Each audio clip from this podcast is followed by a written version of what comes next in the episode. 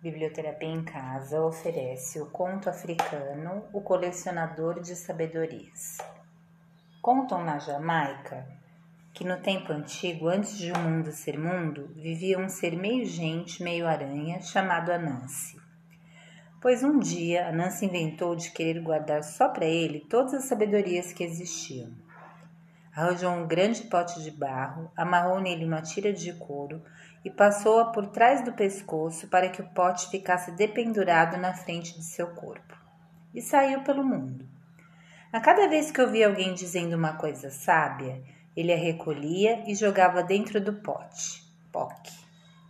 Por muito tempo, Anansi andou pelo mundo de ouvido atento. Alguém falava uma sabedoria e pronto. Lá ia a sabedoria. Poc para dentro do pote. No começo ele ouvia sabedorias por todo lado e o pote ia enchendo ligeiro. Poc, poc, poc, poc, poc aqui, ali, poc, poc, poc, ali mais adiante, poc, poc, poc. Só que aos poucos as sabedorias começaram a ficar mais raras. Poc, poc, poc. E ele andava pelo caminho carregando aquele pote, horas e mais horas, dias e mais dias, sem escutar nenhumazinha só.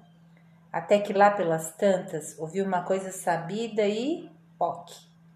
Lá ia ela para dentro do pote junto com as outras. Chegou uma hora em que a Nancy percebeu que tinha parado completamente de ouvir coisas sábias saindo da boca das pessoas. Nesse momento, ele soube que tinha reunido para si toda a sabedoria do mundo. Muito orgulhoso, Anansi pensou: Onde vou esconder o meu pote de sabedorias para que ninguém as encontre e elas possam ser só minhas? Onde? E teve a ideia de esconder o pote no alto de uma palmeira muito alta. Começou a trepar no tronco da palmeira, mas estava difícil, porque o pote pendurado à sua frente atrapalhava os movimentos. Cada pouco que subia, escorregava e voltava para baixo de novo, todo desajeitado. Foi então que a Nancy escutou uma risada debochada. Quá, quá, quá, quá, quá. Que sujeito burro! Olhando para baixo, a Nancy viu um menininho que continuou falando entre gargalhadas.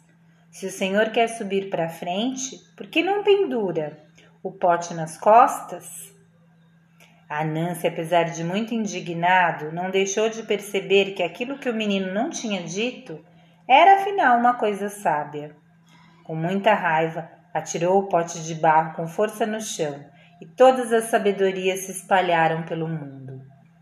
E é por isso que desde esse dia cada pessoa sabe de algumas coisas, mas ninguém sabe de todas. Do livro uma Clareira no Bosque, Contar Histórias nas Escolas, Gilca Girardello.